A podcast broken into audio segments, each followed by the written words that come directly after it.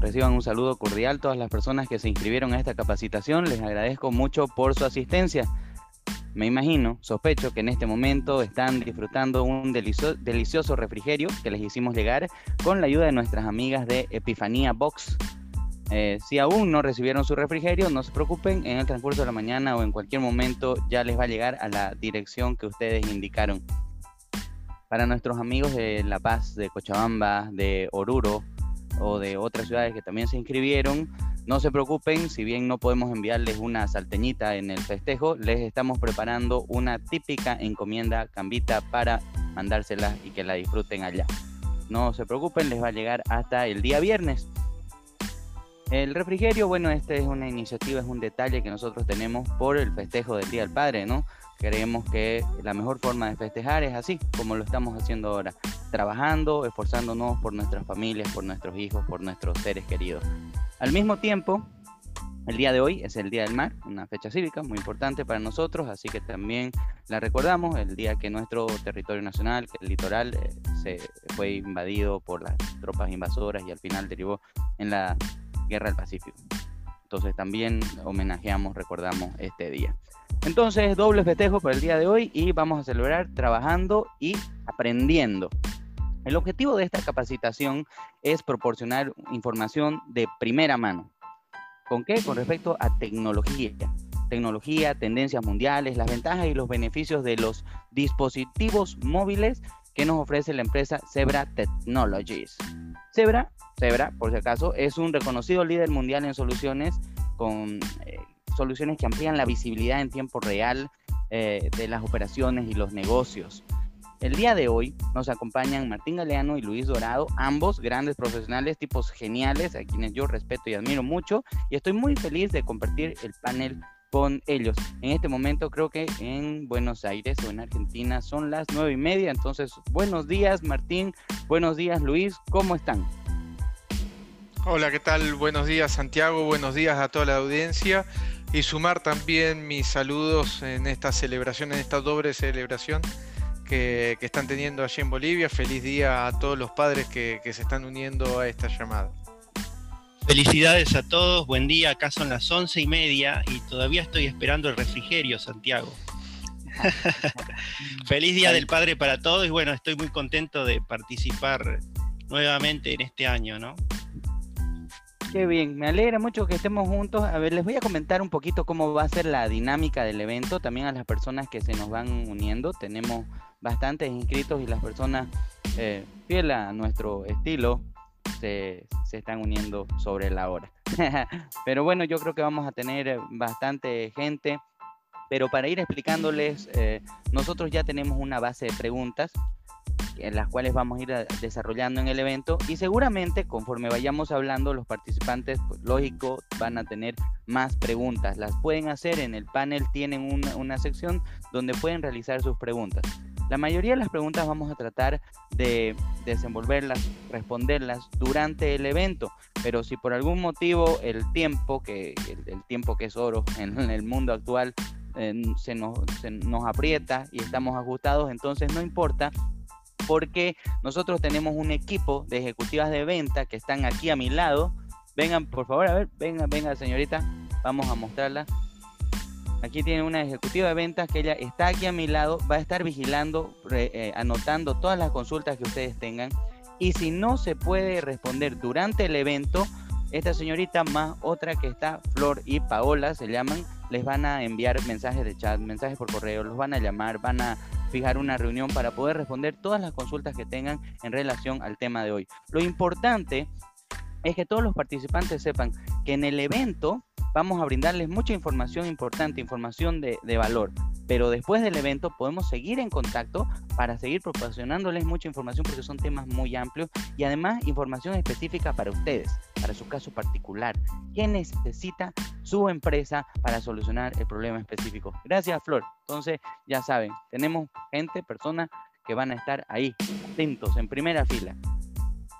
Entonces, justamente, a ver, vamos a comenzar. Tengo aquí mi lista de preguntas. Estas preguntas que ya, ya las tengo anotadas, preguntas que hacen nuestros clientes, preguntas nacionales, eh, digámoslo así, ¿no? Bueno, comenzamos entonces. ¿Estamos listos? Perfecto. ¿Estamos todos listos? Ok, pulgar arriba, todo genial. Eh, me gustaría saber de qué estamos hablando exactamente cuando hablamos de el, evento. Es dispositivos portátiles para gestión de ventas móviles, para control de almacenes, para distribución y logística. Pero ¿de qué estamos hablando exactamente? ¿Para qué sirven, por ejemplo, las impresoras portátiles? ¿Quiénes usan las impresoras portátiles? ¿Y de qué manera aportan para que una empresa sea más eficiente? Bueno, yo voy a comenzar y después le voy a ir pasando la, la, consulta a Luis. La idea también, como mencionaba Santiago, es que esto sea dinámico, así que de vuelta los invitamos a que vayan sumando sus preguntas este, a, la opción de chat que tenemos habilitada para tal fin. Y yendo puntualmente, Santiago, a, tu consulta, eh, es un cambio básicamente de paradigma. Hasta hace muchos años las operaciones, este, si bien las, las hacían las personas, y hoy continúa este, haciéndolo de la misma manera las mismas personas, este, vimos un cambio en cuanto a la movilidad. Entonces pasamos de tener una necesidad de identificar un producto en una solución estacionaria, como siempre había, este, por ejemplo, si estamos hablando de puertas dentro, en una puerta de despacho o en una puerta de recepción, a dotar a la persona que estaba moviéndose durante el entorno a tener o que lo acompañe un hardware adecuado para esa operación. Entonces, ahí si hablamos puertas adentro, es más que nada acompañar a la persona y que tenga herramientas informáticas al alcance de la mano. Y cuando nos vamos de, esa locación adentro de lo que denominamos las cuatro paredes, es que la persona puede identificar en sitio algo. Y ahí estamos hablando de eh, identificar, pero de repente, como, como bien decías, puedo estar haciendo, entregando una nota de pedido, una factura, puedo estar entregando un comprobante de estacionamiento o puedo estar este, identificando que algún técnico hizo la revisión de un aire acondicionado industrial, por ejemplo, en un mall. Eh, básicamente lo que estamos dando con una impresora móvil es la posibilidad de identificar entonces algo al que esté al alcance de la mano de la persona, evitando así tiempos muertos, tiempos perdidos, en que esa persona tenga que desplazarse hacia algún sitio para obtener ese identificador y después tener que regresar al bien o a la persona y entregar o colocar ese comprobante. Sí, si me dejas agregar ese cambio de paradigma que menciona Martín, que se viene profundizando en los últimos años, Pensemos que antes una impresora, para que uno pueda imprimir, tenía que ir a un lugar fijo donde estaba la impresora, que era un aparato grande, ¿verdad? Que no tenía batería, y a partir de ahí imprimía todo lo que necesitaba y después pegaba etiquetas o, llevaba eh, a los clientes los papeles de recibo. Hoy en día, para hacer a los trabajadores más eficientes y también por el, eh, sobre todo por el e-commerce, ¿no? que tenemos eh, con el advenimiento de Internet y las compras y ventas por Internet, es más necesario todavía dotar al, trabajador de equipos móviles y entre esos equipos móviles están las impresoras. Una impresión móvil no solamente nos va a permitir este, entregar un, recibo, un comprobante de una venta o de un servicio, sino también imprimir etiquetas, como bien decía Martín, para identificar bienes, que pueden ser cajas, eh, insumos, este, otros dispositivos, otros aparatos en una tienda, eh, ya como clientes finales estamos acostumbrados a la movilidad porque todos llevamos un celular encima hoy en día, eh, pero para el trabajo operativo, ya sea en una tienda de retail, este, también en un centro logístico, todas estas fotos que ven atrás de mí eh, tienen que ver con eso, ¿verdad? son trabajadores móviles, vemos ahí que todos tienen dispositivos en las manos y, hacen más rápido y más eficiente y con menos errores su trabajo gracias a, esos dispositivos. Y, es, y, es, y para los trabajadores es mucho más cómodo, digamos. Es, uno trabaja más feliz teniendo un dispositivo móvil porque ah, se ahorra un montón de tiempo también. Ok, entonces vamos viendo algunos conceptos que he anotado acá. Dice, dice, es para personas que están moviéndose. pero podés moverte dentro de una empresa como fuera de la empresa. Si estás dentro de la empresa, tenés que moverte dentro del almacén. Almacenes grandes, obviamente. Y puntualizamos esa parte donde tenemos al trabajador de escritorio, estamos acá en el escritorio, imprimo algún documento y lo mando a la impresora grande, ¿no? Pero cuando el trabajo es de una persona que no puede estar sentada, que tiene que moverse, que tiene que ir, eh, estar moviéndose en un almacén o haciendo una gestión, supongamos, de ventas, de cobranza, entonces sí requiere un equipo que con el que se pueda transportar, un equipo que vaya, móvil también, ¿no es cierto? Entonces se convierte en una impresora que va a acompañar al trabajador a donde él vaya en ese trabajo que tiene que hacer, donde no puede estar sentado en, un, en una oficina, ¿no? Y esto obedece a este cambio de paradigma que es la movilidad. Y justamente ahora todos andamos con los celulares que son dispositivos móviles y ya los usamos para trabajar, ¿no es cierto? Entonces, las empresas se benefician de eso, ¿por qué? Porque sus trabajadores van a poder ser más eficientes y van a poder hacer los procesos más rápido, ¿verdad? Sí, exactamente. continuando, para aquellos clientes que aún no utilizan equipos móviles, que lo están pensando, que lo están evaluando, que, están en la duda por, por, por hacer la inversión, ¿de qué se están perdiendo? ¿De, qué se pierde una empresa por no tener esto? ¿Cómo lo hacen? ¿Con su hojita, su Excel? Bueno, básicamente, y la respuesta corta sería, se están perdiendo clientes. Ahora, si vamos al desarrollo, ¿por qué está perdiendo clientes? Y, me, voy a correr de un lugar en el que soy un proveedor y me voy a poner en el lugar que soy un cliente. Siempre ponemos algún ejemplo de una cadena de electrodomésticos, por ejemplo, en donde voy a comprar un producto de gran valor. Es muy común en nuestras regiones que yo me acerco a un mall o a una tienda y, voy a comprar un producto de gran valor y, no y siento que no recibo la atención que merezco. No, el, el, proveedor no me está dando un valor. ¿Y a qué me refiero de eso? Eh, el vendedor tiene que ir a consultar el stock hacia, hacia un sitio. Este, una vez que concreta la venta, tengo que pasar a un sitio a facturar y si tengo que ir a un sitio a facturar, después tengo que ir a otro sitio para que me lo entreguen ese producto. Creo que en mayor o menor medida, Santiago, todos hemos pasado por una situación en donde sentimos que nos podrían haber atendido mejor. Entonces, ¿a dónde voy con esto? Es que si eh, no miramos la operación como un todo, eh, sea en el trabajo que estemos, este, nunca vamos a poder dar ese valor al cliente final.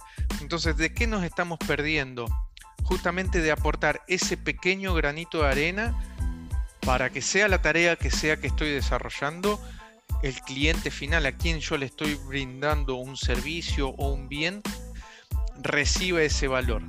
Si de repente este, alguien que va a hacer una lecturación en campo me puede entregar el consumo en el momento y, ahí podemos abrirlo en dos ramas. O sea, yo como usuario puedo saber la lecturación que, fue medida en mi domicilio al instante y la facturación eh, puedo ir a pagarlo antes. Entonces, de repente, eh, puertas dentro en mi negocio, puedo tener un pago anticipado de esa lecturación y para el cliente este, puedo ver en tiempo real la medición y si realmente concuerda lo medido con lo facturado. Entonces, eh, en ese pequeño ejemplo, eh, aportando movilidad en la impresora, le estoy entregando un valor a mi cliente final. Hay distintas aristas desde dónde abordar el tema y hay innumerables ejemplos que podríamos este, traer a la mesa como eh, de qué aportar valor cuando empezamos a incorporar la movilidad en la fuerza de nuestros trabajadores.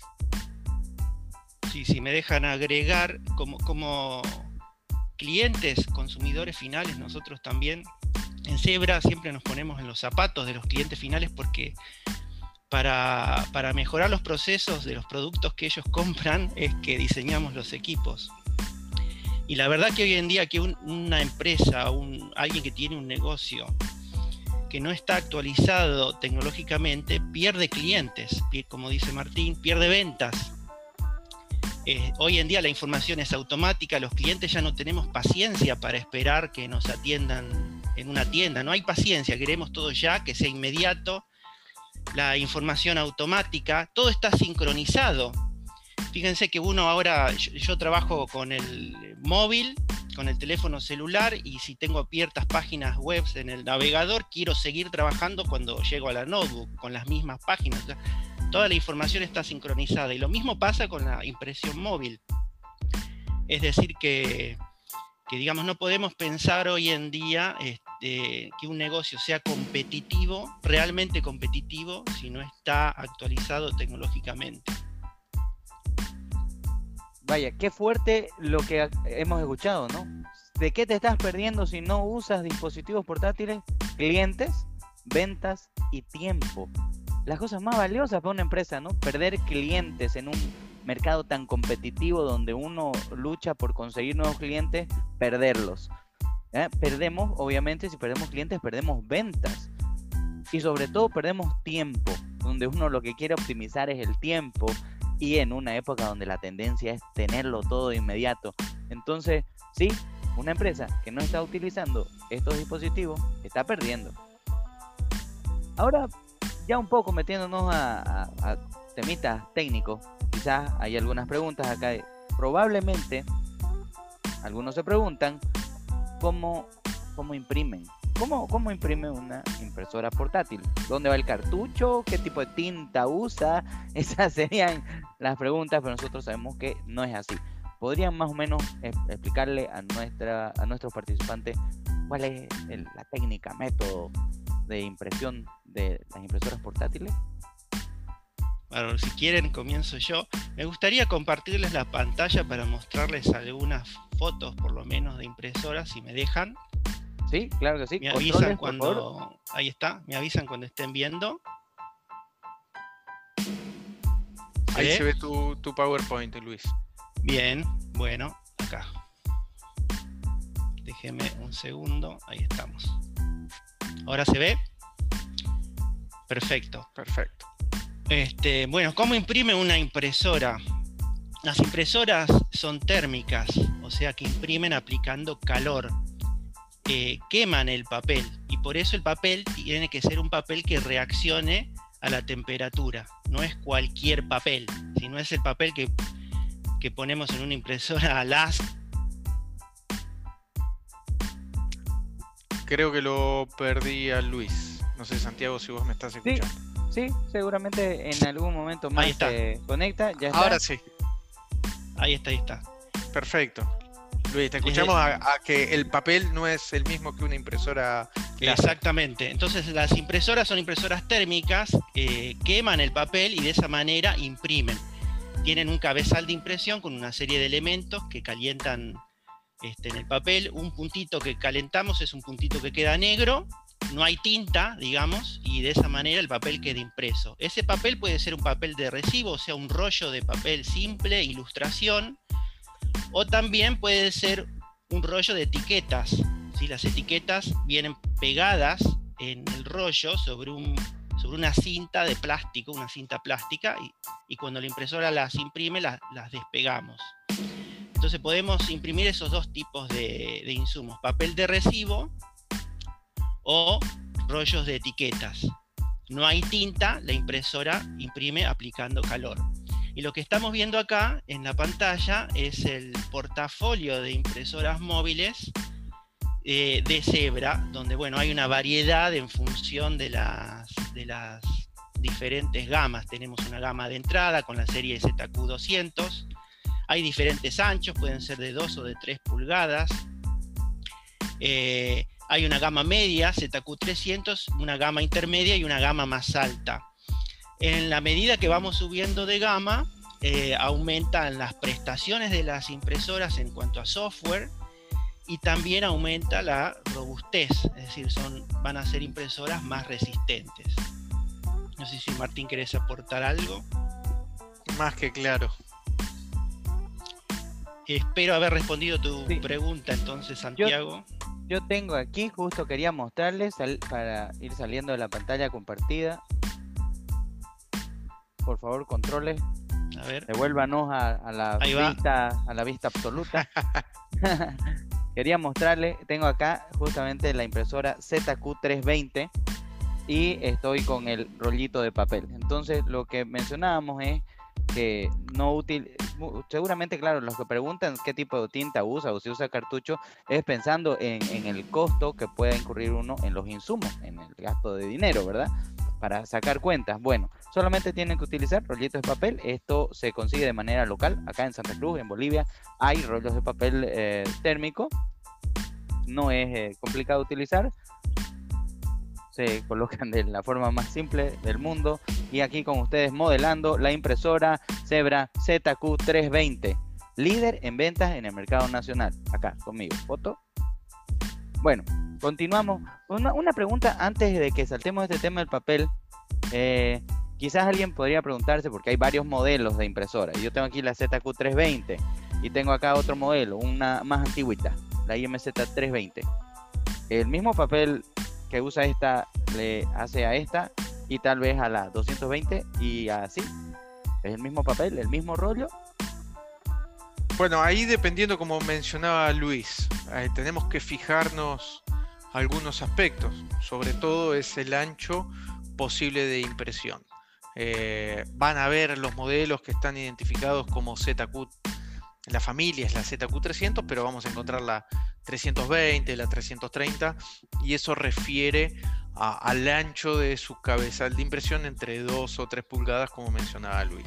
Si estamos pasando de un equipo de 2 de, una generación anterior, como vos bien Santiago lo mostrabas en la IMZ 320 a la ZQ 320, este, totalmente compatibles van a ser los insumos que vienen utilizando con las nuevas generaciones de impresoras. Ah, ya. Ok, excelente. Entonces, vámonos a otro tema. Seguimos viendo eh, las impresoras. Y una pregunta. Ay, ay, lo siento. Ay, la, rompiste. Oh, no se rompió. Yo te preguntaba esto. Y la robustez, la resistencia a golpes y caídas. Eh, ¿Nos podrías comentar algo, algo al respecto? ¿Qué es la robustez que tanto uno ve en las fichas técnicas? bueno, es, un tema que.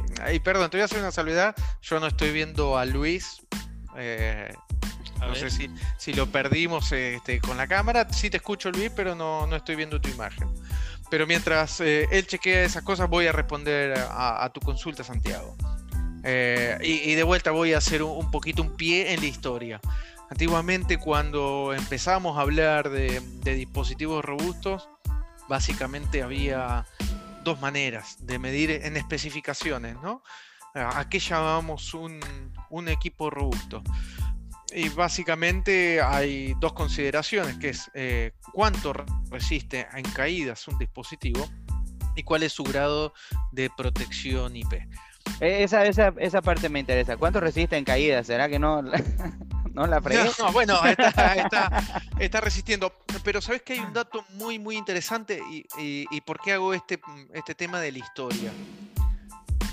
Hace años, estamos hablando de más de 20 años, habían pocos fabricantes de dispositivos robustos e industriales y había un único parámetro de medición. O sea, un fabricante tomaba un dispositivo X y hacía pruebas de caídas con este único dispositivo. A través que fueron pasando los años, distintos fabricantes tomaron distintas normas para eh, la prueba de robustez de un equipo. Entonces, en Zebra desde siempre nosotros consideramos las pruebas este, de caídas tomando un único dispositivo. Hay otros fabricantes que dicen que un dispositivo resiste X cantidad de caídas a un metro y medio, pero cuando se les rompe el primero lo descartan y toman un segundo. Y la verdad que no es una, una prueba muy fiable porque no estoy dando la realidad. No creo que ningún cliente este, tenga siempre equipos de backup para cuando se les rompa uno que después vamos a hablar también de cómo podemos abordar y cómo podemos solucionar este, si tienen consultas acerca de ese sentido. Básicamente lo que hace Zebra en toda su línea de dispositivos es medir resistencia a caídas usando el mismo dispositivo de prueba, haciendo este, ese test a caídas de este, concreto básicamente, porque pocos de nuestros usuarios tienen pisos como alfombra o madera. Generalmente son ambientes muy rudos. Y mm, dependiendo, como bien mencionaba y mostraba Luis en nuestra gama de productos, hay determinado grado de durabilidad.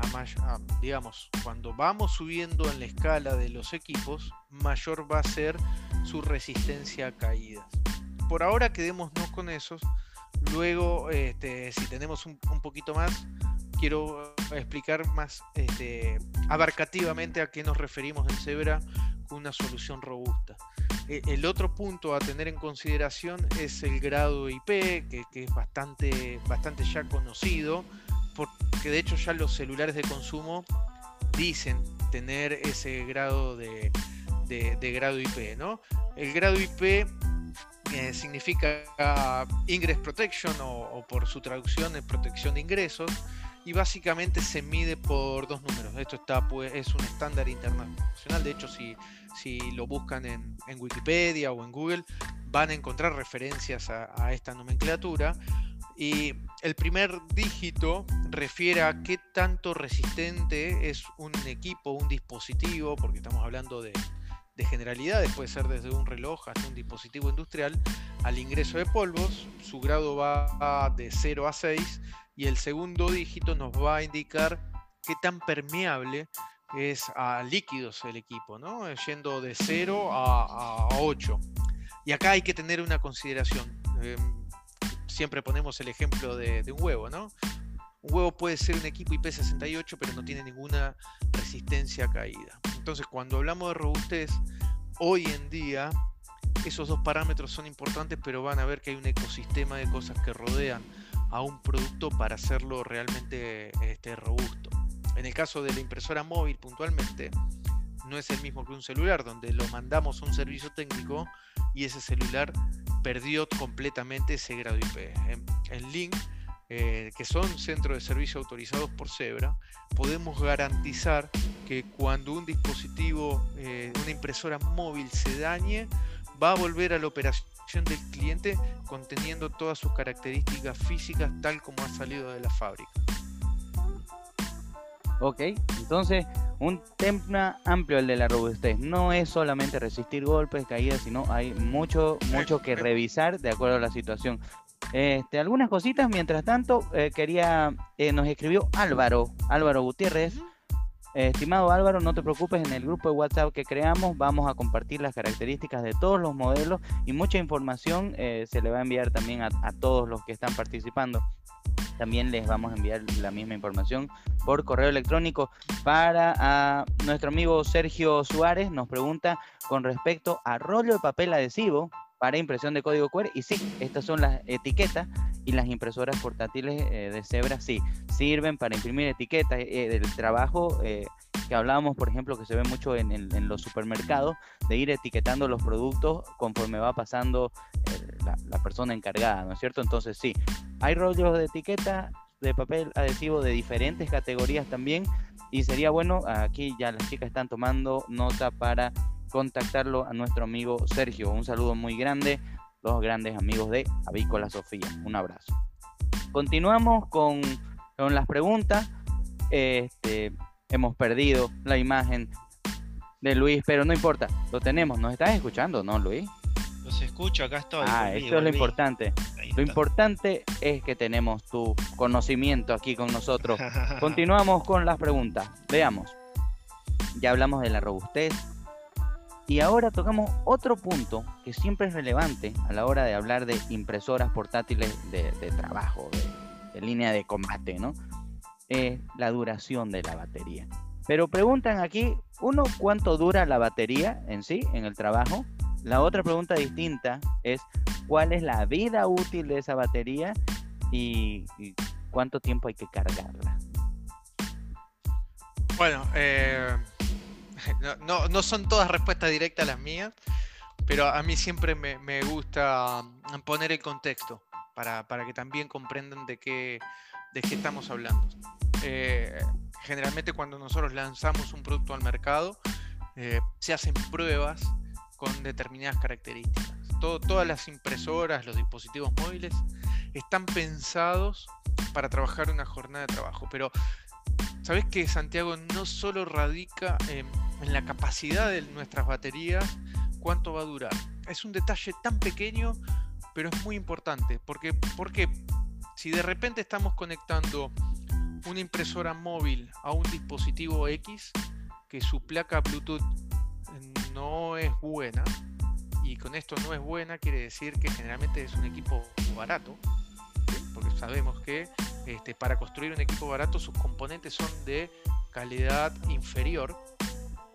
Ese pequeño detalle va a hacer que, por ejemplo, la impresora pierda conectividad y esté mucho tiempo intentando conectarse. Esas son una de las cosas que más drenan la batería.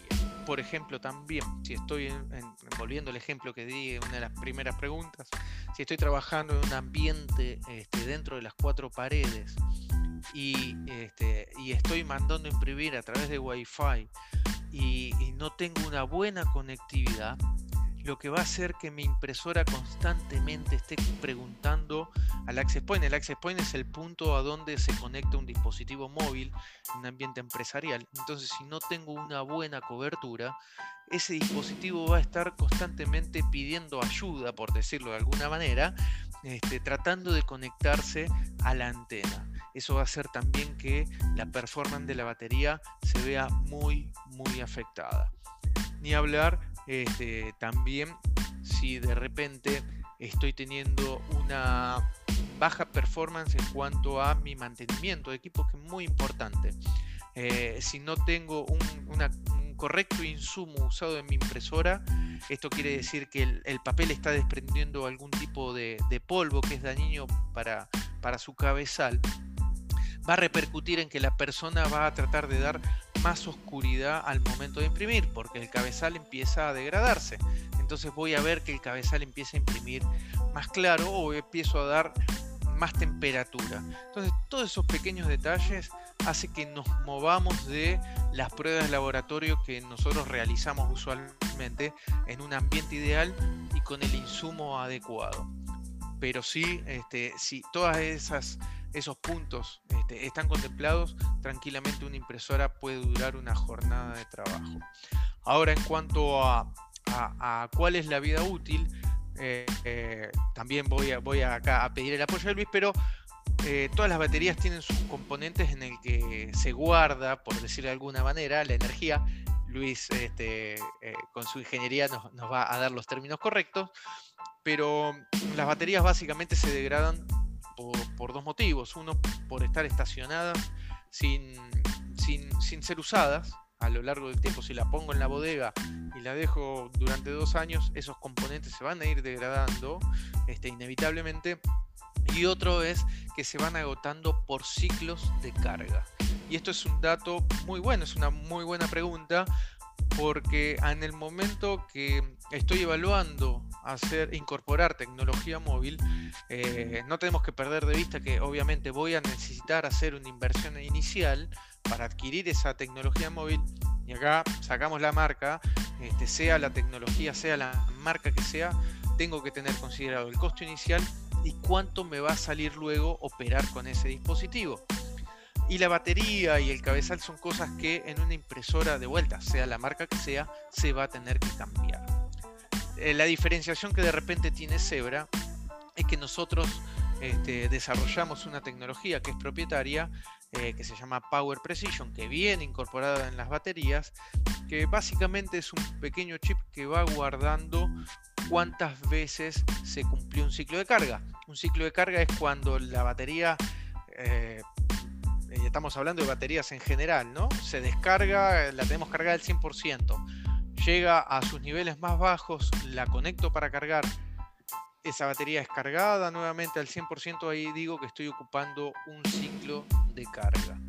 Entonces, mm, suponiendo que una batería, su vida óptima sea de unos este, 300 ciclos de carga, no quiere decir que esa batería, cuando cumplió 301 ciclo de carga, se va a morir, sino el dispositivo que inicialmente me duraba 10 horas en operación, cuando tenga 400 ciclos de carga, me va a pasar a durar 7 horas.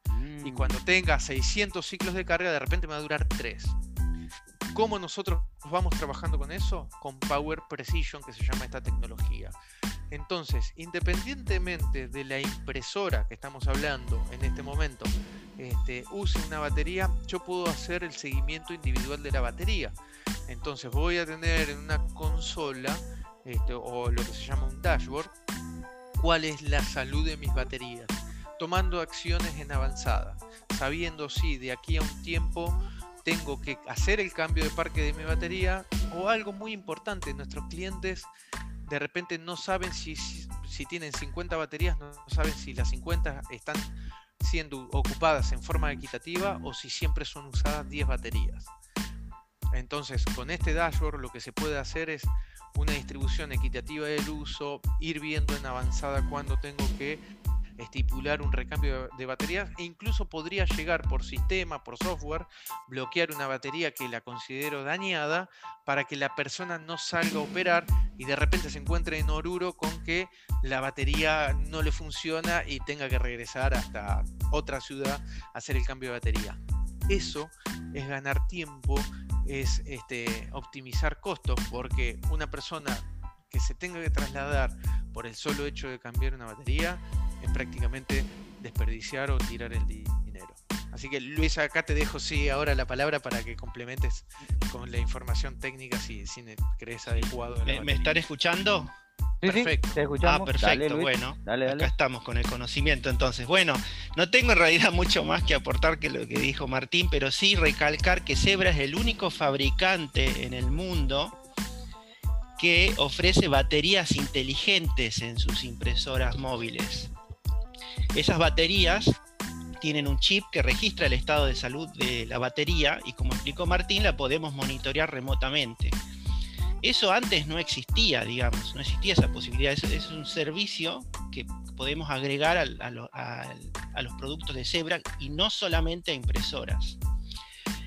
Con, este, con esta idea, con esta idea de poder monitorear de forma remota todo lo que sucede en nuestra tienda de retail, en el centro de distribución, cuántas veces se puso y se, eh, y se sacó la batería de un determinado equipo, de una determinada impresora, podemos ver gráficos del ciclo de vida de esa batería y así poder tomar decisiones sobre recambios con más precisión.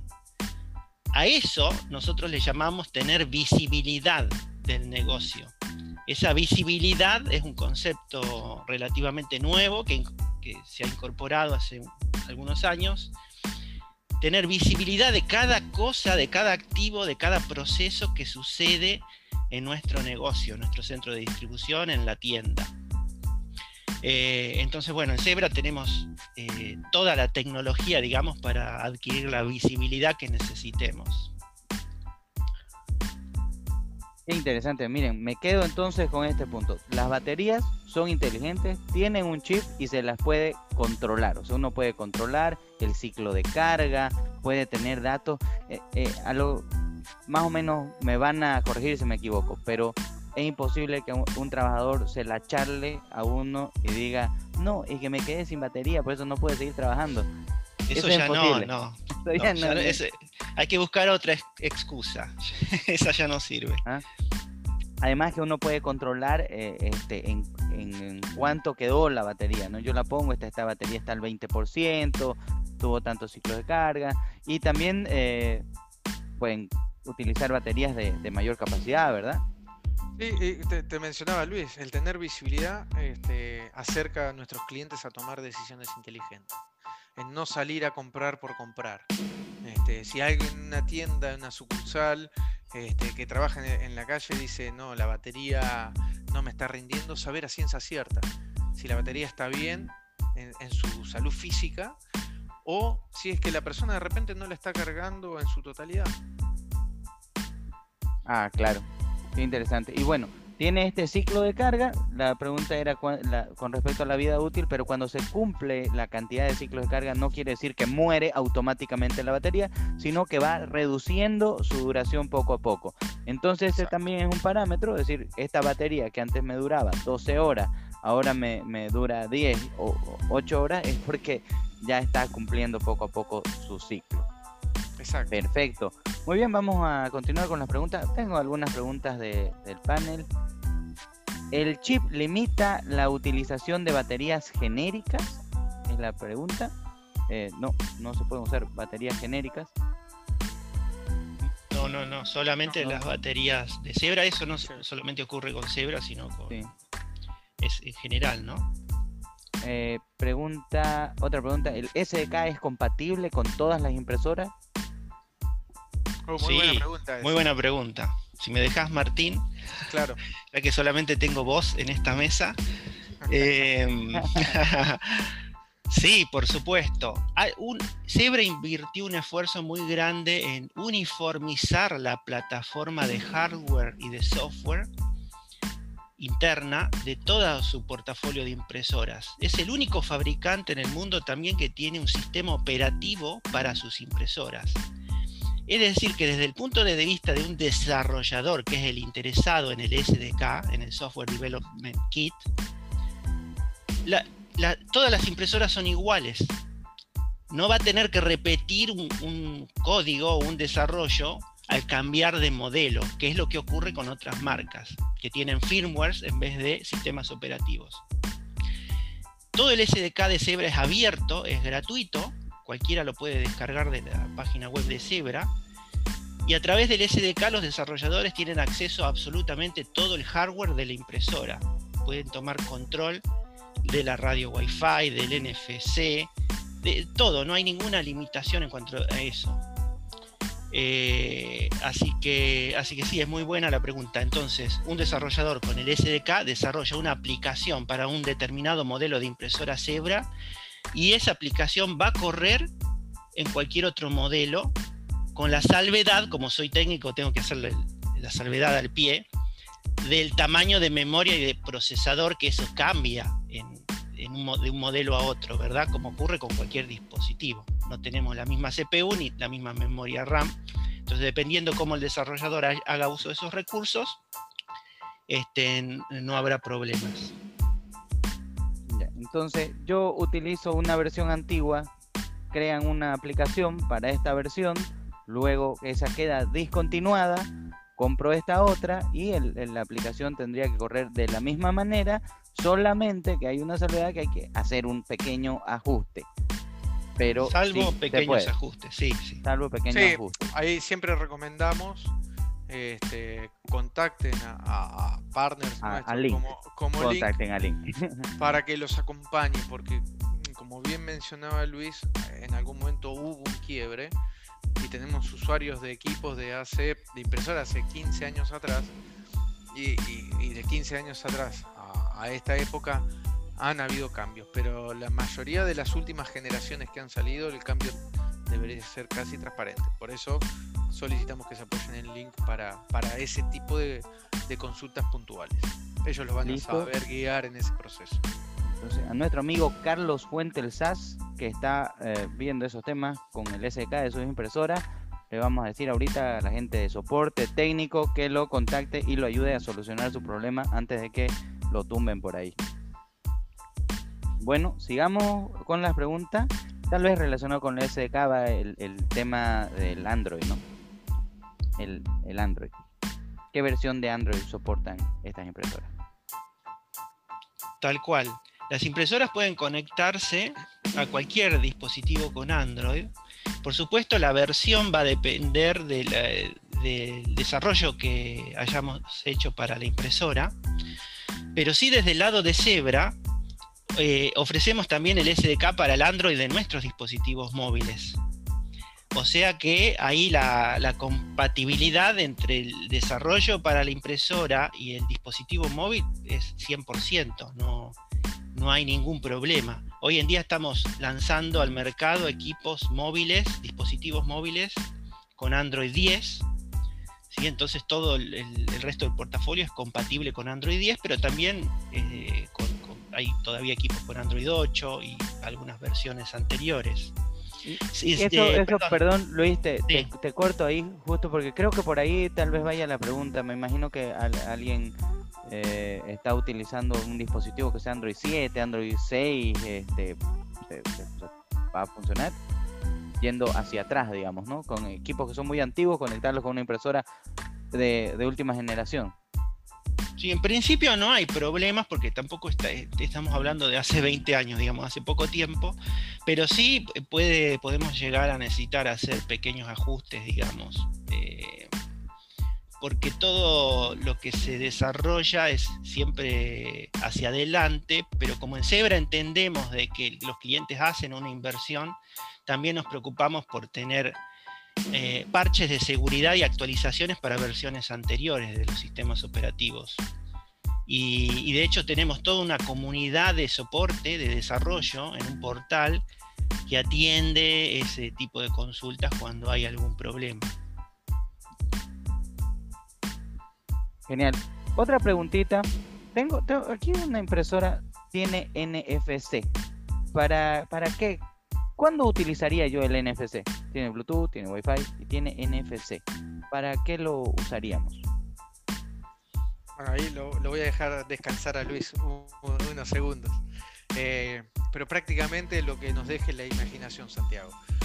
Y, está bueno, pero eh, el NFC en un principio eh, viene habilitado con una función para nosotros es muy útil sobre todo en los trabajos de alta demanda. Eh, siempre pongo el ejemplo. Eh, cuando nos subimos a nuestro auto y queremos pasar música del celular o el auto de, o la camioneta de, un amigo, un conocido, vamos de viaje o de la familia y decimos, bueno, quiero pasar música. ¿Cuánto se demora en emparejar un celular con un estéreo del auto? Bueno, unos minutos. E incluso hay algunos autos ahora que tienen que estar apagados, pero bueno, esa es otra historia, ¿no? Para poder enlazar el dispositivo. En operaciones de, mucha velocidad, de, mucha demanda, nosotros entendemos que el trabajador no tiene que perder tiempo en esas cosas. Entonces, la función primordial que viene preconfigurada en muchos dispositivos es el emparejamiento por contacto. O sea, podemos tener una impresora, acercar un dispositivo y se van a enlazar por Bluetooth con solo eh, este, el contacto. Obviamente los dos dispositivos tienen que tener NFC. Otra funcionalidad que también observamos bastante es una que se llama Print Touch, en donde yo acerco el dispositivo este, móvil a otro que tiene NFC y automáticamente imprime. Podría, por ejemplo, este, acercar una credencial, esta es mi credencial de Zebra, y tocar eh, con el NFC y que eso me habilite a imprimir, porque de repente tengo que imprimir una factura fiscal y únicamente quiero que algunos usuarios estén habilitados. Eh, y viene en relación a, la muy buena consulta que creo que era Carlos que nos había hecho de SDKs y demás. A través del SDK de la impresora, podemos dejar eh, esa puerta a la imaginación abierta. Nosotros dejamos las librerías para que el desarrollador pueda, por ejemplo, hacer que una aplicación reconozca mi tarjeta de identificación y eso habilite la impresión. Entonces, la respuesta corta es, hay algunas funciones que ya vienen predeterminadas, que las invitamos, por ejemplo, eh, Print Touch o el enlace por Bluetooth, y hay otras que están abiertas para ser usadas este, dependiendo la aplicación y la necesidad del cliente. Perfecto. Vamos a, ya vamos más o menos acercándonos a los 45 primeros minutos de este partido y vamos a hacer una pequeña revisión de todo lo que hemos hablado. En, este, primera parte hemos hablado de impresoras portátiles. Mencionamos para qué sirven. Para imprimir facturas, recibos, notas de cobranza, eh, etiquetas, donde se podrían utilizar, por ejemplo, una cooperativa de agua, de luz, la utilizará para imprimir el preaviso de cobranza. Una empresa comercial que se dedica a las ventas, al por mayor, a las tiendas, a los supermercados, se dedicará a imprimir notas de recibos o facturas, ¿verdad? Eh, otro uso es una empresa que tiene grandes almacenes, imprimirá etiquetas, en fin, los usos de las impresoras portátiles son muchos y están relacionados al trabajador móvil. puede ser un, equipo de vendedores, un equipo de almaceneros. Eh, cuando me refiero a almacenes no, refiero, no me refiero solamente a los que trabajan en el sector de bodegas y logística, como nuestros amigos de Ramsa. Aquí un, saludo a los amigos de Ramsa, siempre, eh, siempre acompañándonos. Yamil, ¿cómo estás? Y bueno, eh, también puede ser a empresas que se dedican como supermercados, cadenas de farmacias. estamos hablando también de, grandes empresas comerciales o distribuidoras. Un saludo a los amigos de Kral también, a los amigos de PIL, ¿cómo están? Eh, muchos usos tiene la impresora portátil, es verdad. También ah, se utiliza mucho para hacer facturas y ahora, ahora quizás, no sé, yo te voy a pedir tu, opinión, Martín, quizás algunos estén pensando en dejar, dejar de imprimir la, factura portátil con una impresora y adoptar otra metodología, pero ¿será, será que el, mundo está listo? Bueno, no sé cuándo siempre el mundo está listo para, un cambio tan grande. Eh, nosotros vemos que en la región hay hay mucho uso aún de todo lo que tenga que ver con comprobante físico. Eh, puede ser por una necesidad de constancia de entrega, por una regulación gubernamental o por una combinación de, ambas cosas. Este, muchas veces nosotros vemos que la solución física, la entrega física, como vos bien mencionabas, todos los distintos escenarios, eh, da un valor agregado a, los clientes. Eh, se, siguen, se siguen ocupando y, se van a seguir ocupando. Y acá a veces lo que está bueno es encontrar este, en un mismo dispositivo múltiples usos. Por ejemplo, si una persona está haciendo eh, un pedido o una entrega que el mismo trabajador puede hacer. Si está haciendo una entrega, por ejemplo, vos mencionabas a PIL, si están haciendo la entrega de sus productos, que en el mismo momento puedan hacer el pedido. Y ese pedido puede ser confirmado a través de un comprobante. Con un comprobante, con un código, que el día que esa persona u otra vuelva a entregarle, lo pueda leer con su dispositivo y que pueda saber si le estamos cumpliendo ese cliente. Claro, yo justamente planteaba esa pregunta por el hecho eh, de que tal vez uno cuando piensa en la impresora portátil eh, se fija en que es una impresora de facturas móviles, pero en realidad es una impresora que tiene muchos usos y que se puede eh, también utilizar de distintas maneras para hacer el trabajo más eficiente. Y me reía un poco porque aún seguimos manejando el papel, me siguen trayendo las notas, las preguntas por papel, este, la lista de participantes en papel, eh, cuando se podría hacer con un mensaje de texto, se podría, pero aún estamos eh, usando cosas físicamente, archivando documentos, ¿no? Y eso eh, seguramente en algún futuro dejemos de usar papel, pero no sé si estaremos listos. Bueno, continuamos con ah, una última pregunta que, que tenemos acá con respecto a tener grandes lotes de, impresoras discontinuadas. ¿Qué hace una empresa que tiene un gran lote de impresoras discontinuadas? Obviamente tiene un proyecto para cambiar, para tener la, la, versión actualizada, pero ¿qué hace con las 100, 200, 300, 500 unidades que tiene del, del modelo anterior? ¿Hay alguna, ¿Cómo los podría cambiar? ¿Cómo podría encarar un proyecto de, cambio de equipo? Alguien pregunta, ¿no? La, respuesta corta es, llamar a Link. Esa es la, respuesta muy, muy corta. Pero en ese llamado, este, sin duda la gente, la gente de Link nos va a poder asesorar con algo que es primordial siempre, sea recambio o incorporación de tecnología, es en cuanto nosotros vamos a depreciar nuestro bien. Entonces, eh, tener eso en parámetro, si, a ver, si yo llamo a alguien y, estoy por hacer semejante inversión y esa persona este, no me pregunta en cuánto necesito depreciar ese bien, ya puedo este, intuir que no me asesorando del todo adecuadamente. Porque eh, Luis también mostraba los distintos, eh, los distintos modelos que tenemos Y en los distintos modelos nosotros tenemos un compromiso, una garantía de fabricación. Y, la garantía de fabricación y, la, garantía de que este, por determinada cantidad de tiempo también van a poder acceder a soporte. Entonces hay equipos que, los, que a veces tienen un, costo inicial menor, pero una depreciación de, en, un, en, un, tiempo más corto.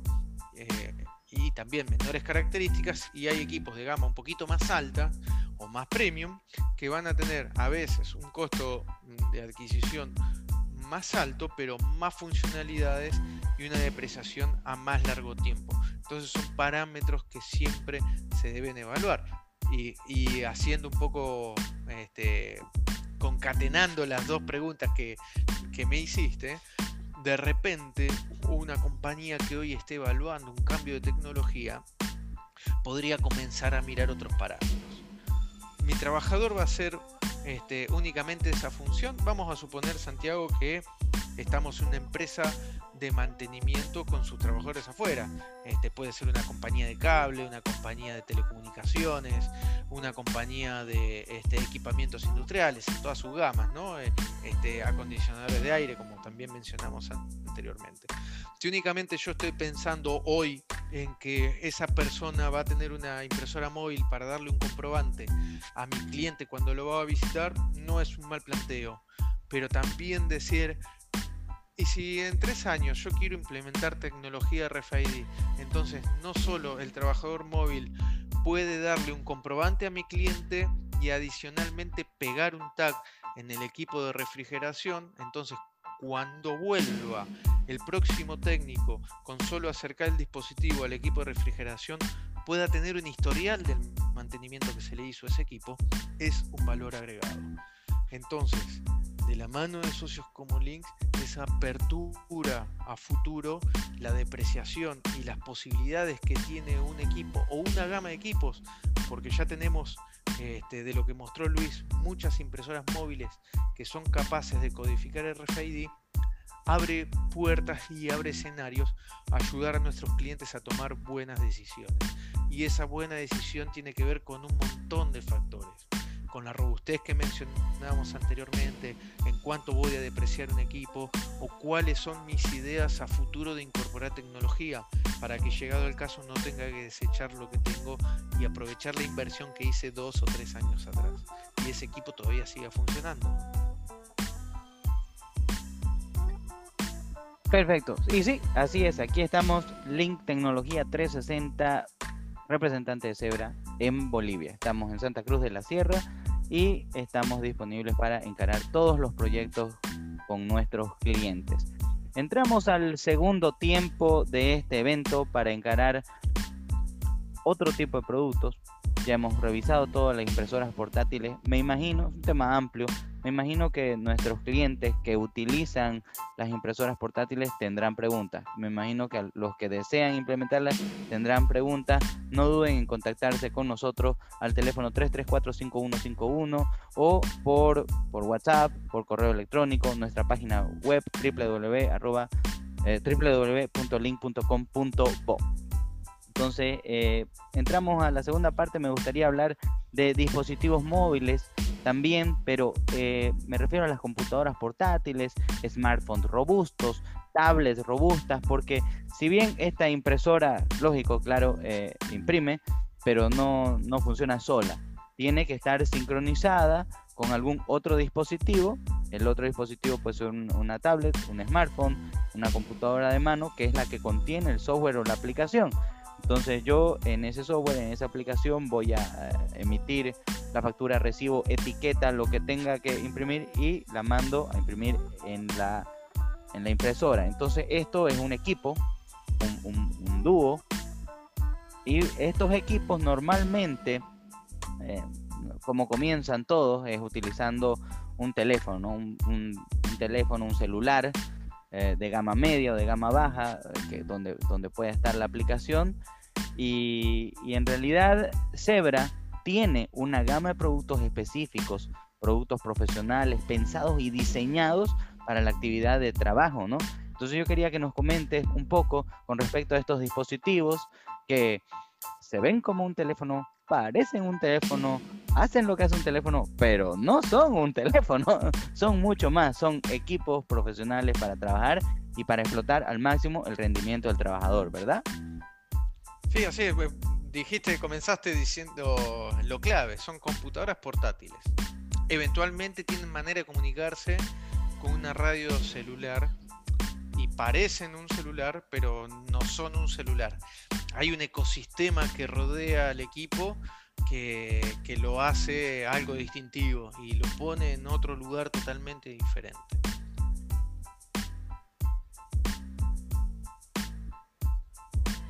Bien, eh, tienen, entiendo que hay diferentes modelos, que claro, cada modelo se acomoda a cierta actividad, ¿no? Y, varían en función a las exigencias que puedan tener. Eh, por ejemplo, habrá un dispositivo que es mucho más resistente, más veloz, más rápido, con mejor rendimiento, y otro que tal vez sea una gama más baja, enfocado a otro tipo de trabajo. Habrá con pantalla táctil y con teclado y, en fin, una serie de características distintas de acuerdo, de acuerdo a la empresa y, al bolsillo será también, ¿no? Sí, lógico. Hay, hay una gama muy amplia. En Zebra hay un portafolio muy grande tanto de impresoras como los dispositivos móviles que, bien mencionabas, este, hacen esta pareja ideal, este combo este, ideal para, el trabajador. No, no, olvidemos que lo que estamos este, evaluando son herramientas de trabajo. Este, nada tiene que ver con ir a tomarnos selfies, nada tiene que ver este, con alguna aplicación que nos permita un filtro para mejorar una fotografía. Lo que están pensados son eh, estos pequeños detalles, pero que eh, a, lo, largo de una solución global hacen la diferencia. Esto que tengan NFC y que una persona no tenga que estar buscando un dispositivo, ingresando la clave para, para enlazar los equipos, son esos pequeños detalles que hacen, hacen la solución. Hay este, de vuelta distintos factores que hacen a la selección de un equipo. De vuelta, ahí mm, en cuanto necesito depreciar ese bien. Eh, ¿Qué tipos de comunicación necesita mi sistema? Porque todos los dispositivos, esta movilidad que le damos al trabajador, es para obtener datos en, el campo casi en tiempo real. Eh, ¿Eso se va a dar a través de Wi-Fi o se va a dar a través de celular? Bueno, ahí ya tengo la primera Y, digamos, donde se abren los dos caminos para optar por una gama o por otra. Eh, la persona que va a utilizar el dispositivo, de qué manera va a incorporar datos al sistema. Tiene que leer un código de barra, tiene que este, identificar un tag RFID, tiene que ingresar muchos, eh, muchos caracteres de texto, eh, tiene que escanear una cédula de identificación, ¿Y, en qué ambiente se da eso? ¿Lo tengo que hacer este, puerta afuera en un lugar donde la luminosidad es muy alta o por el contrario es muy baja? Eh, hay distintos factores que nos van a ir llevando a ese camino lógico para la selección del dispositivo. Lo que sí Zebra tiene pensado es mm, para, para cada gama, para cada operación dentro de todas las compañías, es un dispositivo ideal. Eh, decir ahora sí abiertamente eh, el dispositivo ideal para tal empresa es este, sería algo muy arbitrario. Nosotros tenemos eh, en, en, la región, en todo el continente, ¿va? Este, clientes muy, muy dispares con operaciones este, que no se asemejan absolutamente nada, que, que a veces usan este, para operaciones similares los mismos dispositivos pero para otras operaciones no. Y también acá Santiago, algo que a mí me gusta recalcar mucho hacia dónde voy. Hoy tengo esta necesidad, pero hacia dónde quiero ir. Eh, un dispositivo, por ejemplo, como uno de los últimos lanzamientos que, hemos realizado de la línea TC2, la TC21 eh, para cuatro paredes que viene solo con Wi-Fi o TC26. Es un equipo totalmente versátil. Hoy en día este, lo puedo usar Mm, en ángel, ¿sí? en la mano, pero el día de mañana le puedo poner este, una pistola si la persona tiene que hacer un escaneo intensivo. Pero si de repente eh, estoy en una bodega y tengo que hacer el picking. El picking es la operación de ir a seleccionar artículos en una estantería, en un rack, este, artículos de unidades pequeñas para armar un pedido para un cliente. Y si ese trabajador de repente necesita las manos libres, bueno, el dispositivo se puede operar montado en el brazo y eventualmente podría este, complementarlo con un escáner de anillo para que la persona prácticamente esté trabajando sin mirar la pantalla y elevar la, la productividad de esa persona y entregar un mejor servicio a mi cliente. Si estamos en el ambiente, por ejemplo, de supermercado, eh, es indudable que con, con, todo lo que vivimos durante 2020, el comercio electrónico también, como mencionamos, se ha disparado exponencialmente. Si yo estoy dotando a un trabajador eh, de esa industria con un dispositivo que no es adecuado y esa persona, no por su capacidad, sino por las herramientas que posee, tarda en despachar un pedido, en armar, en hacer ese picking dos horas, con, una persona trabajando voy a poder surtir hasta cuatro clientes. ¿Sí? Entonces no está siendo del todo eficiente y eso va a repercutir en la calidad de servicio que le doy a mi cliente. Siempre va a haber un competidor que lo va a hacer en menos tiempo y si nos, de vuelta nos ponemos en, el lugar del cliente en la inmediatez, este, no vamos a tener el servicio que queremos. Me ponía a pensar, me ponía a pensar en que evidentemente cuando, cuando una empresa comienza a evaluar la computadora de mano correcta para sus actividades, en, Zebra se le presentan diferentes modelos, pero incluso dentro de cada modelo hay el, submodelo, distintas características, ¿no? Una versión, una versión un poquito mejor, una versión estándar y una versión más sencilla. Entonces, de, pronto el, cliente se encuentra con todos los modelos de la marca Zebra y dentro de cada modelo los, las variaciones. Y obviamente, como es normal en cualquier empresa, van y buscan a la competencia. Y la competencia les presentará un modelo equivalente. Y comienza ahí luego la, guerra de los precios y de las características. Entonces yo ahí quería puntualizar, aportar en este webinar viendo eso de que puede ser que un equipo de la competencia sea, qué sé yo, 2, 3 dólares más barato, pero realmente hay que revisar todas las características. Lo, realmente eh, tendrá todas las mismas características, refiriéndonos a cuáles características, me preguntará alguien. Volvemos al, a la robustez, a la protección IP, al, eh, a la velocidad del procesador, a la memoria, a la capacidad de la cámara y más allá de la cámara también está el, el lecturador, ¿no? el escáner, el lector de códigos. Entonces son diferentes cosas y supongamos que ponemos dos equipos al parecer totalmente equivalentes y uno que es dos dólares más barato, pero quizás tiene eh, menor cámara o tal vez no tiene lector de código de barras y solamente lee por medio de su cámara. Entonces el, personal de IT se, se, enfrenta a unas competencias terribles donde tiene que ver cada detalle y comienzan a tiquear y a preguntar eh, y parece muy complejo. Pero el mensaje que yo quiero mandarle a todos nuestros clientes es que ese es nuestro trabajo, presentarles todas las opciones. Entonces nunca se cansen de pedir opciones, ¿no? Porque nosotros estamos aquí directamente con la gente de Zebra y así como ustedes nos pedirán opciones, variantes a nosotros, yo se las pediré a mi amigo Martín y, vamos viendo. Pero no quiere decir que eh, siempre uno piensa eso, ¿no? Tal marca es más barata o tal marca es mejor. No, hay que ver el modelo que estás seleccionando. Probablemente ese modelo no era el correcto. Elegiste un TC26, probablemente no te quedaba el TC26. Eh, quizás era, era ya irse a un TC57, ¿no? Más caro, pero un rendimiento 10 veces mejor. Y también lo otro que hay que ver, el rubro en el que uno está. ¿Te acordás que en, en algún otro webinar durante la pandemia hablábamos del ejemplo de los autos, ¿no?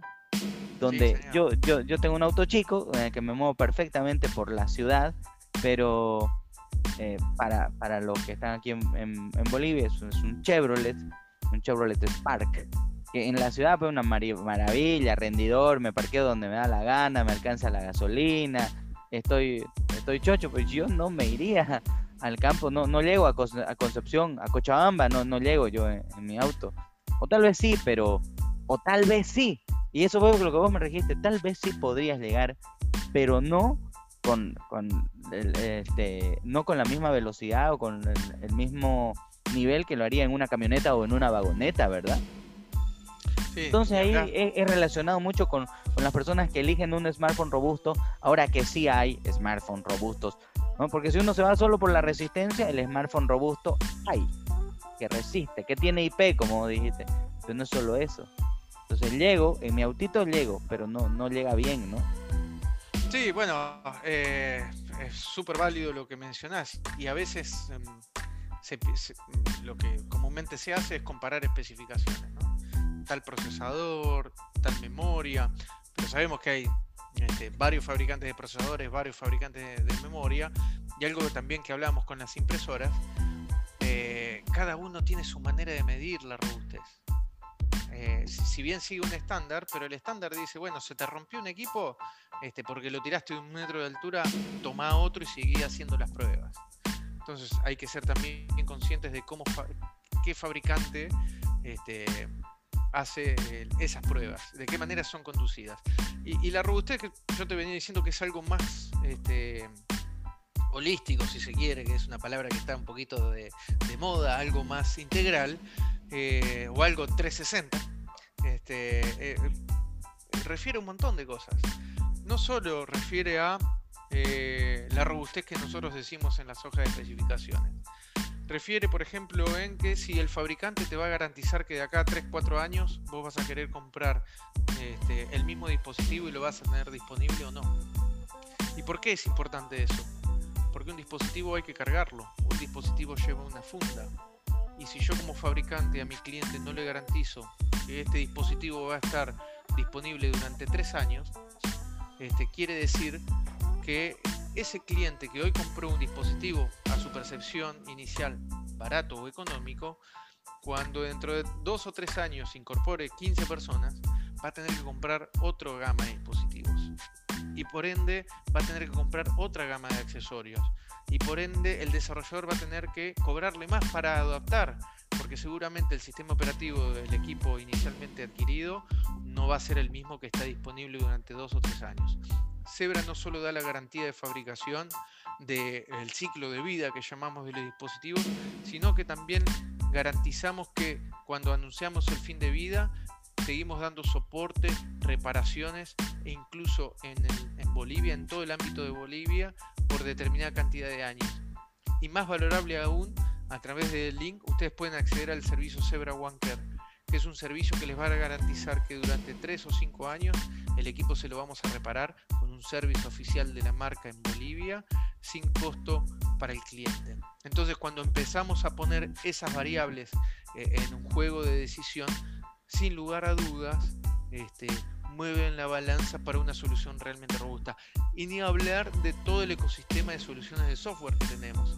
Por ejemplo, Power Precision, que podamos saber cuándo nuestras baterías se van a degradar. Como lo teníamos en las impresoras móviles, lo tenemos en los dispositivos.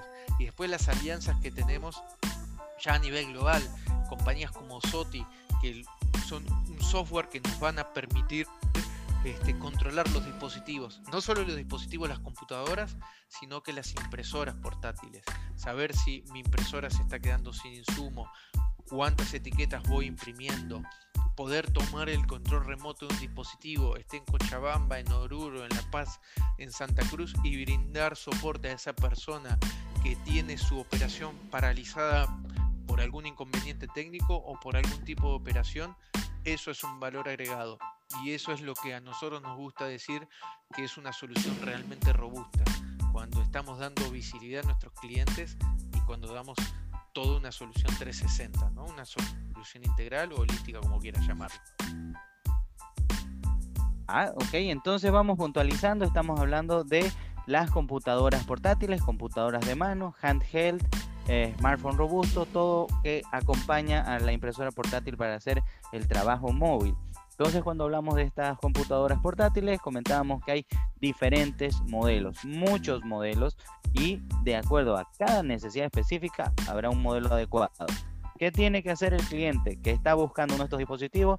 Acercarse al link para recibir el asesoramiento y evaluar juntos todas las opciones que hay sobre la mesa y seleccionar el equipo que más se le acomode. Número 2, estamos hablando de Zebra One Care. Es un servicio que podríamos llamarle, corrígeme si me equivoco, es una especie de garantía extendida. Eh, te, voy a corregir, porque la garantía extendida, y, acá voy a hacer una salvedad que es muy importante, Santiago. La garantía refiere a que cuando un producto eh, tiene una falla o no funciona desde fábrica es cuando nosotros lo vamos a cubrir y vamos a reconocer ese error. el Zebra One va un paso más allá. Si estamos en una bodega y se cae el dispositivo y lo pasa un autoledor por encima, eso obviamente no es una garantía. Si eventualmente una pantalla se daña porque recibió un golpe, eso no es una garantía y son todas las cosas que nosotros reparamos sin cargo. Es un daño que consideramos intencional al equipo. Entonces, eh, mejor que una garantía. Es mejor que una garantía. Mejor. Y adicionalmente tiene eh, una, una suite de aplicaciones que están incluidas sin cargo. Por ejemplo, cuenta con Visibility IQ, que les va a permitir a ustedes saber cuántos dispositivos tienen, cuántos están efectivamente en uso. Mm, ¿Viste lo que comentamos, la batería? Bueno, exactamente lo mismo, porque hemos detectado que hay clientes que tienen una flota de 20 dispositivos y comúnmente son usados 5 y de una sucursal le piden comprar más y no, este, de repente no está su, su base instalada usada adecuadamente. Entonces, a través de Visibility IQ no solo que pueden ver cómo es el uso de sus dispositivos, sino si eventualmente un equipo entra a servicio técnico, ustedes como clientes van a poder tener la visibilidad en dónde está ese dispositivo viajando a través de, todo el proceso de reparación, incluso que el técnico lo está reparando. Power Precision también está incluido dentro de Zebra One Care. Entonces, eh, y perdón, y algo no menos importante que es LiveGuard, que es una alianza que Zebra tiene y mantiene a través de Google, en donde nosotros brindamos parches de seguridad y ustedes deciden cuándo aplicarlos. Eso es el nivel inicial. También hablamos de un software conocido como MDM o Mobile Device Manager, que es SOTI, donde a, esto que yo comentaba de Visibility Q le va a agregar una capa de visibilidad extra. Puedo ver en tiempo real lo que está sucediendo, este, puedo mandar actualizaciones a donde sea, tomar el control remoto del equipo, dar soporte, análisis de uso y demás. Es una herramienta muy muy potente que estaría pasos arriba de lo que es el Visibility Q que viene incorporado con Zebra One ¿Y por qué nace esa necesidad de tener un software, una alianza con una compañía como esa? Cuando, y lo hablamos al principio del tema del cambio de paradigma y demás, ¿no? Cuando las soluciones eran estacionarias, la gente de IT y soporte tenía la tarea relativamente sencilla, no era siempre, nunca fue fácil dar soporte. Hecho, vengo de, ahí, de, inicié mi carrera dando soporte y era muy difícil porque generalmente uno se enfrenta a gente que desconoce del tema. Pero era fácil porque únicamente teníamos que ir a asistir a una persona a un sitio particular. Ahora, cuando yo estoy dando movilidad a, mis trabajadores, hay dos problemas que siempre se da. El manejo del inventario y el, brindar soporte a ese trabajador móvil, porque se está moviendo justamente.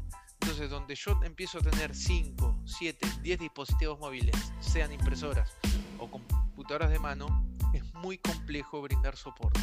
Y el no contar o el no evaluar una herramienta tan potente como SOTI este, hace a veces temblar porque voy a estar sobrecargando a mi persona que esté brindando soporte. Hay muchas, créanme que creo que el, te diría el 70-80% de los problemas comunes que suceden con tecnología móvil son resueltas con asistencia remota gracias a herramientas como SOTI. Asistencia remota. Entonces, oh, entonces, la empresa que adquiere un, lote, digamos, de 10, 20, 30, 100 unidades de impresora con su, eh, con su computadora de mano, podrá también adquirir el Zebra One Care, que es esto de, un soporte y servicio técnico eh, eh, por, por, un periodo de tiempo, me imagino que hay varios paquetes, y también tiene acceso a una serie de aplicaciones específicas que le permiten mejorar esto de la visibilidad, como por ejemplo ver en tiempo real la duración de la batería, el estado del equipo, etcétera. Entonces son un montón de cosas que Zebra proporciona para que el cliente esté realmente solucionando ese problema que tiene. No es solamente el aparato en sí, sino es la solución completa. Tengo preguntas puntuales con respecto al qué hace, qué aguanta y qué no aguanta el equipo. Y con eso ya el tiempo nos está pisando los talones, está por terminarse el partido, pero vamos a terminar con eso, con qué hace y qué no hace ese equipo. La primera pregunta, antes de hablar del tema de IP y resistencia y grado militar y todos esos códigos que uno puede leer cuando da las especificaciones, hay, un, hay una característica que no la hemos visto todavía en el webinar, que es muy interesante, y tengo, tengo aquí un, un participante. Estamos en el, en el mundo ahorita como está, donde la salud es súper importante, ¿no? Clínicas, laboratorios, eh, también tienen opción a usar tecnología, lógico. Hay, hay soluciones, incluso Link no las hemos tocado en este webinar porque no era el enfoque, pero sí tenemos las soluciones relacionadas a, la salud, a laboratorios, a, hospitales, a clínicas, que tienen que ver con, el, por ejemplo, el etiquetado de, los, eh, de las muestras médicas. ¿No es cierto? Y es un etiquetado ahí al momento. Sacan la sangre e inmediatamente se pone la etiqueta. La etiqueta se puede hacer con una impresora portátil. Hay unas impresoras de etiquetadora. Para luego leer la etiqueta, ver de quién es la sangre y, el resultado, hay un lector de código de barra. Pero cuando se trata del sector médico, si bien se puede hacer, la solución funciona con los equipos normales, hay un grado que es el Healthcare, ¿no es cierto? HC, que ese es el específico ¿Me puedes decir qué hace este grado? Porque hasta donde yo sé, en mi infinita ignorancia, he visto que son blancos. Y no sé. Mira, para no robar todo, todo el webinar y los cuestionarios, le voy a pasar la palabra a Luis ahí. Gracias, te agradezco. bueno, además de ser blancos, que es un requisito en el vertical de salud, por una razón muy simple, para que se vea cuando está sucio el, material o el dispositivo y, necesite limpieza. Es un requisito que sea blanco. Pero no es solo la pintura blanca, sino que los equipos tienen un recubrimiento especial que antigérmenes. Es decir, muchos son hipoalergénicos, o sea, y esos eh, tratamientos, esas películas que, que se ponen encima de la pintura de los equipos, están homologadas por la FDA en Estados Unidos, que es la Administración de Alimentos y Medicamentos, ¿verdad? Que cada país tiene sus regulaciones, pero básicamente la mayoría del mundo, eh, digamos, son copias de, de, las mismas regulaciones. Así que si satisface la FDA, es lo que pasa con las vacunas contra el coronavirus ahora, ¿no? Si, si la FDA le da el visto bueno, es muy raro que en, en otra parte del mundo no se lo dé. Así que sí, no es solo la pintura, sino que eh, las homologaciones eh, tienen en cuenta también los tratamientos sobre la pintura que los equipos tienen. Ah, ya. Entonces este es un requisito, es, algo serio, es que tienen que ser esos equipos para eh, clínicas y laboratorios. No, no se puede uno saltar ese temita, es un requisito, ¿no es cierto? Bueno, ahora volvemos a, donde estábamos. Ya, ya sabemos qué significa el HC. Ahora nos vamos al IP, que es lo de la protección. Pero yo quisiera verlo ya desde un tema eh, específico. Específico. Supongamos que en Santa Cruz está lloviendo, lluvia torrencial, nos inundamos hasta el coto y está el trabajador en la calle y pues tiene que meterse al agua hasta la cintura y el teléfono queda sumergido. La computadora de mano, el, un, está con su TC26 y el TC26 queda sumergido totalmente. ¿Se prende o no se prende? Bueno, el TC26 hoy en día, fíjate que es un equipo de entrada de gama en el portafolio de Zebra y sin embargo tiene la robustez de un equipo de gama superior. que es muy importante, es IP68, se ha certificado. IP68, Martín lo explicó durante la charla, que significa los dos números. Uno, el primero es penetración de sólidos y el segundo de líquidos. Y un equipo IP68 se puede sumergir a medio metro eh, debajo del agua y durante 30 minutos. Esa es la prueba en el laboratorio que se hace. Y entonces se le pone el sellito de está certificado con IP68. ¿Sí? Entonces son equipos básicamente sumergibles. Eh, por supuesto es muy raro que se nos caiga directamente al agua, salvo que trabajemos al lado de un río o de una piscina, pero el equipo va a soportar y están preparados para eso, a diferencia de nuestros celulares comunes que, bueno, ya sabemos Ah, espero que a muchos no les haya pasado que se les caiga el celular en el agua. La solución del arroz no. y bueno, técnicamente sí te puedo recomendar ahí, el apagado o lo apagás inmediatamente y lo dejas en arroz tres días. Listo. entonces el TC26 sobrevive.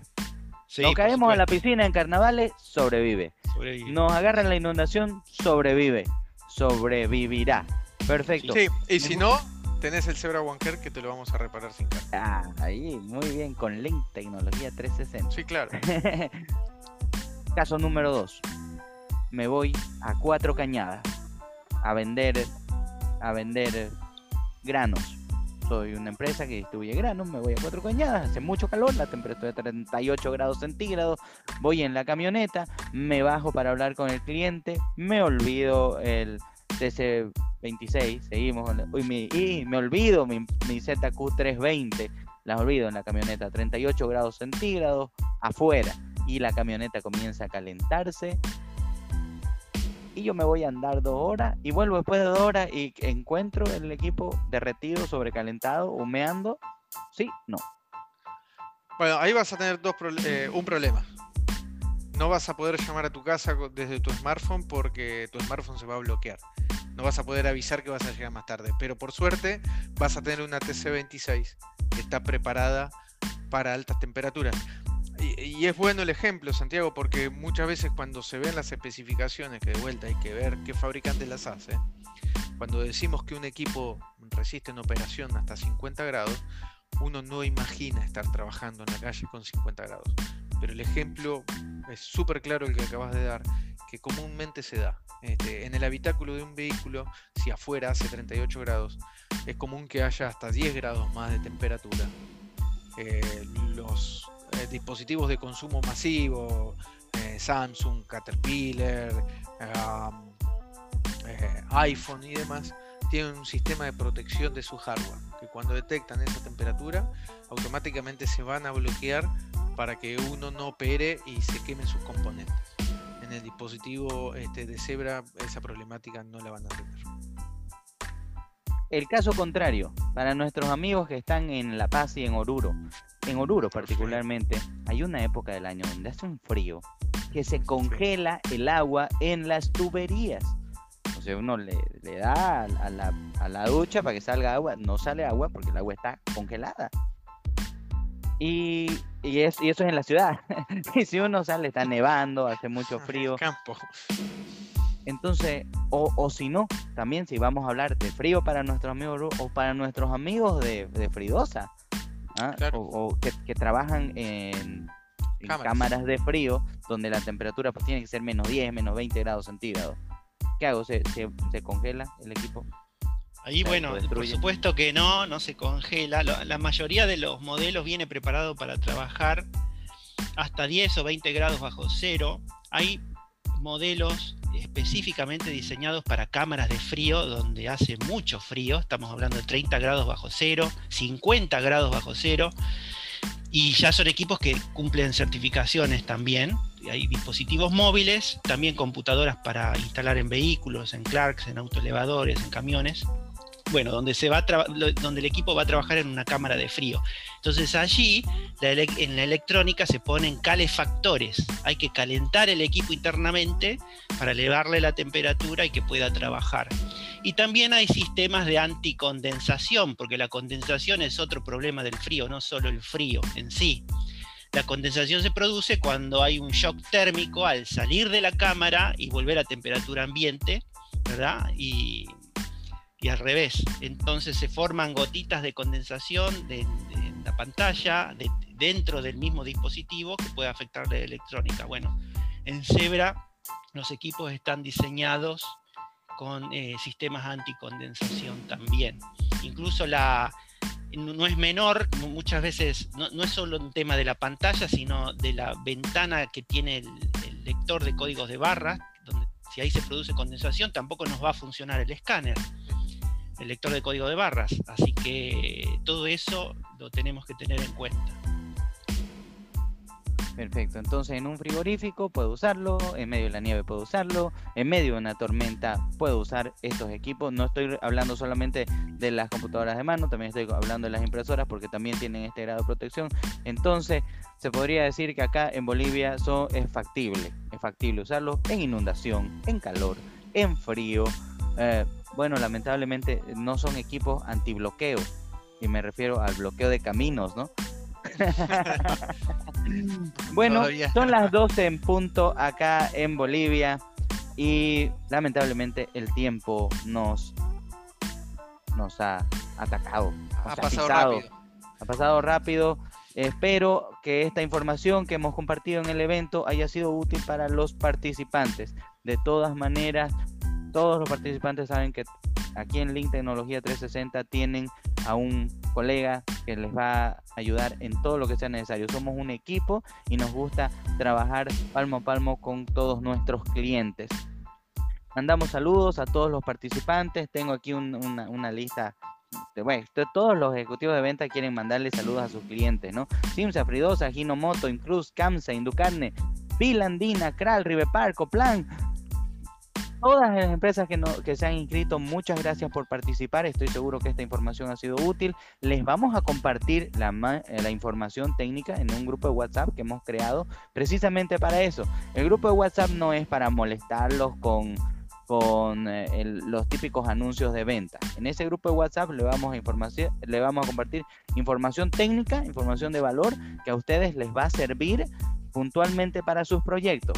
De todas maneras, y, también pueden responder, hacer preguntas en ese grupo, hacer preguntas y nosotros vamos a ver de contestarles sea por correo, por WhatsApp, por una llamada. Podemos eh, concertar eh, reuniones, si quieren eh, reuniones presenciales o reuniones virtuales. No se olviden que Link también somos especialistas en, en reuniones virtuales, así que no habría ningún problema. Muchas gracias a todos por participar. Aprovecho para comentarles que hemos creado un podcast. Este, obviamente estamos subiendo los primeros capítulos, hemos creado un podcast, el podcast de Link, donde estaremos hablando de tecnología para empresas y permanentemente estaremos subiendo episodios donde vamos a ir comentando algunos productos, sus beneficios y sus características. Les voy a compartir también el enlace para, para este podcast que va a estar en Spotify. El podcast también tiene un blog con el mismo contenido y un poco más en el blog. Entonces, todas las personas que se inscribieron en este evento, como ya saben, van a recibir toda esta información por correo. Yo les agradezco profundamente por estar acá. Me imagino que ya todos están comenzando a salir corriendo a buscar su almuerzo. Entonces, no los interrumpo más. ¿Algo más que quieras decirnos, mi querido Martín, querido Luis? ¿Algo para eh, añadir? Sí, si, me permitís, Santiago, como, como recomendación y las cosas que, venimos hablando. Em, siempre el momento de ir a buscar este, este, tipo de tecnología, sientan en Link una puerta abierta para llegar a nosotros, para que de la mano al menos nos, permitan dar nuestro parecer, nuestro punto de vista, que, siempre es válido. Eh, la experiencia muchas veces ayuda a esta toma de decisiones y, esperamos que, en el futuro inmediato este, podamos vernos por ahí y, nuevamente este, les envío un caluroso afecto y feliz Día del Padre para todos. También un caluroso afecto, feliz Día del Padre. Me voy a sumar a la celebración acá en Buenos Aires. Así que un gran abrazo a todos los amigos allá de Bolivia y Santa Cruz.